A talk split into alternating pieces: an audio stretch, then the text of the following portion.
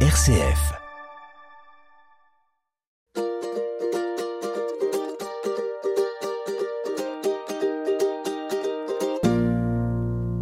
Nouveau rendez-vous de bouche à oreille aujourd'hui. Je suis avec Aurélie Dassigny de Verifoodie. Bonjour Aurélie. Bonjour Naïs. On va parler de labels aujourd'hui. Vous les voyez un peu partout, notamment dans vos supermarchés auprès de, de différents produits. Pas forcément toujours évident de faire le tri et de bien comprendre ce qu'il y a derrière chaque label. On va essayer d'éclairer un petit peu nos lanternes aujourd'hui et notamment à propos de ces labels Origine France. Est-ce que vous pouvez nous donner peut-être quelques clés de compréhension Aurélie? Oui, alors souvent on peut voir sur des produits pas forcément agroalimentaire, mais en général les produits manufacturés, made in France, ou on peut aussi voir origine France garantie.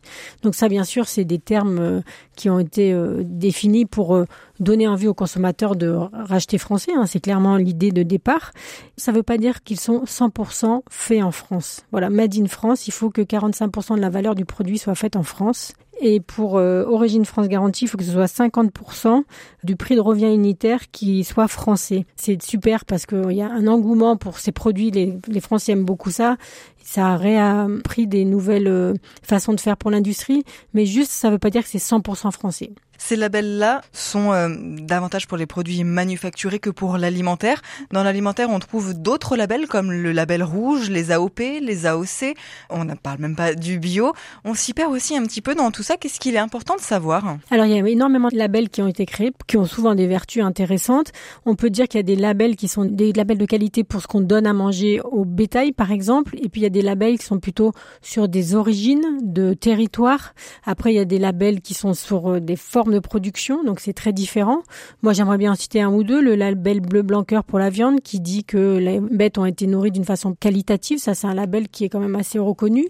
Le label rouge, ben, en fait, c'est une origine de viande et de territoire. Donc, euh, ça veut pas forcément dire que la viande est de qualité, mais ça veut dire que ça vient d'un territoire particulier elle est souvent de qualité parce que les labels rouges ont des cahiers des charges qui sont quand même euh, très complexes. Et le label bio, ben non, là, ça veut dire que c'est bio, mais on ne sait pas forcément euh, s'ils ont été bien traités ou maltraités. Les cahiers des charges sont un peu différents. Il y a aussi les AOP et les AOC. Sachez que l'AOC, c'est français et l'AOP, c'est européen. Donc l'AOP, c'est l'appellation d'origine protégée. Donc là, c'est aussi une histoire de territoire. Et ça, c'est souvent aussi très intéressant. Finalement, comment est-ce qu'on s'y retrouve et comment est-ce qu'on choisit son label?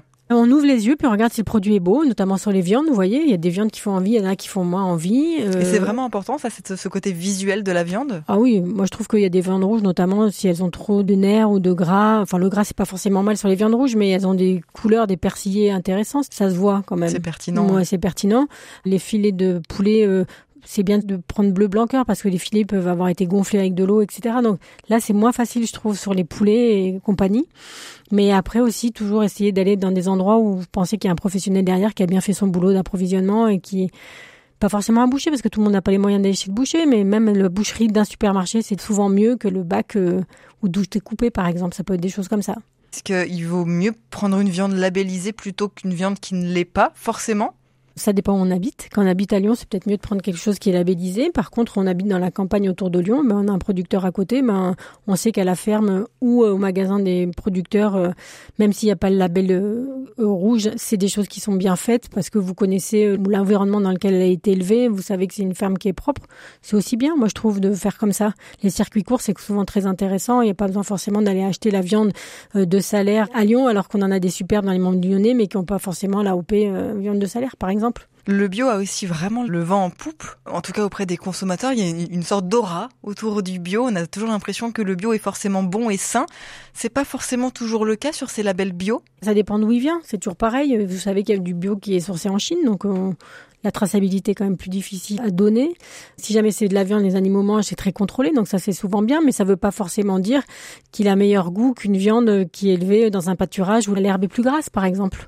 Si j'ai une viande d'un pâturage gras, elle est forcément meilleure qu'un pâturage sec bio parce que c'est logique en fait. Euh, sauf que quand il y a de la viande bio, elles n'ont pas d'antibiotiques, etc. Donc à l'AOP, ça peut être un gage de, de label rouge de bonnes choses gustatives. Le bio, c'est pas forcément gage de bonnes choses gustatives, mais par contre, c'est gage de euh, naturalité. Finalement, quels seraient vos conseils pour choisir des produits les meilleurs possibles? Comment est-ce qu'on essaye de consommer au mieux? Je suis euh, très intéressée par le 100% français parce que circuit court, c'est toujours intéressant. Euh, soutenir nos agriculteurs, je vous rappelle qu'on en perd je sais pas combien par an et c'est dramatique. Je suis à 100% pour consommer français. On a une campagne magnifique, des façons de faire incroyables. Donc bien sûr, je recommande de consommer français. Je sais que le prix est vraiment un gros problème pour beaucoup de gens. Alors est-ce que peut-être on peut s'offrir une belle viande une fois par semaine et manger des protéines végétales à côté si on peut ou peut-être alterner un poulet moyennement euh, trafiqué avec un poulet pas trafiqué pour euh, avoir bonne conscience et que ce soit meilleur pour la santé. C'est difficile d'avoir une répartition à cause du portefeuille. Ça fait quand même hurler de dire ça. C'est vrai que si vous avez un producteur à côté de chez vous, il n'est pas forcément plus cher, même souvent moins cher qu'au supermarché. C'est super si vous pouvez le faire vivre et puis vous euh, profiter de cette jolie exploitation qu'il peut avoir à côté de chez vous. Moi, je trouve ça merveilleux, quoi. Et gustativement, souvent, on s'y retrouve en plus. Tout à fait. Le Made in France à la cote, en ce moment, les gens recherchent davantage à consommer français et c'est d'autant plus vrai dans nos assiettes. Beaucoup de choses ont changé dans l'approvisionnement aujourd'hui en matière première. Oui, ben la crise en Ukraine euh, a fait beaucoup de mal euh, à l'industrie agroalimentaire. Donc c'était le grenier de l'Europe, donc il y avait énormément de céréales qui étaient sourcées euh, vers ces pays-là. Donc on a dû réinventer un petit peu la donne en France. Donc les rotations de céréales ont beaucoup bougé ces derniers temps. On a réintroduit notamment du colza en France. On a réintroduit de la moutarde qui était uniquement cultivée au Canada, par exemple. C'est très intéressant de savoir que les agriculteurs français sont hyper réactifs qui répondent au marché. Et puis, il faut, puisque c'est leur façon de subvenir à leurs besoins. On le savait peut-être pas forcément, ou peut-être personne s'en souvient, mais le paysage euh, français euh, agricole, quand on se promène en voiture, en 20 ans, il a beaucoup, ou 30 ans, a beaucoup changé, parce qu'il y a plein de cultures, je suis sûre que vous n'avez jamais vu, qu'on voit maintenant, genre le sorgho, on n'en voyait pas autrefois. Enfin, je trouve que c'est très intéressant. Finalement, aujourd'hui, les agriculteurs ont su se, réinventer et ils arrivent à nous proposer de nouveaux produits, des choses en tout cas qu'on avait un peu oubliées. Tout à fait. Euh, puis qui sont à la mode, par exemple. Ben, les lentilles du puits ont jamais aussi bien marché. Hein. Ça, c'est super intéressant. Le quinoa, qui était origine Amérique latine, maintenant, je crois qu'il y en a en Anjou. Il y a des riz de Camargue qui sont superbes, notamment des riz complets ou des riz noirs, même maintenant, pas simplement d'Italie.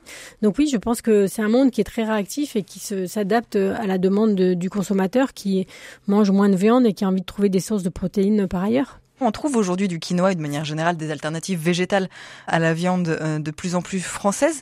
Est-ce qu'il vaut mieux favoriser une alimentation plus locale mais peut-être plus carnée ou alors une alimentation plus végétale quitte à être un peu moins locale? Ça, c'est chacun fait ce qu'il veut, hein, mais la chance qu'on a, c'est que les protéines végétales, bah maintenant, il y en a beaucoup qui sont en France, donc elles sont pas forcément à côté de chez nous, à Lyon, mais il y en a quand même facilement de disponibles.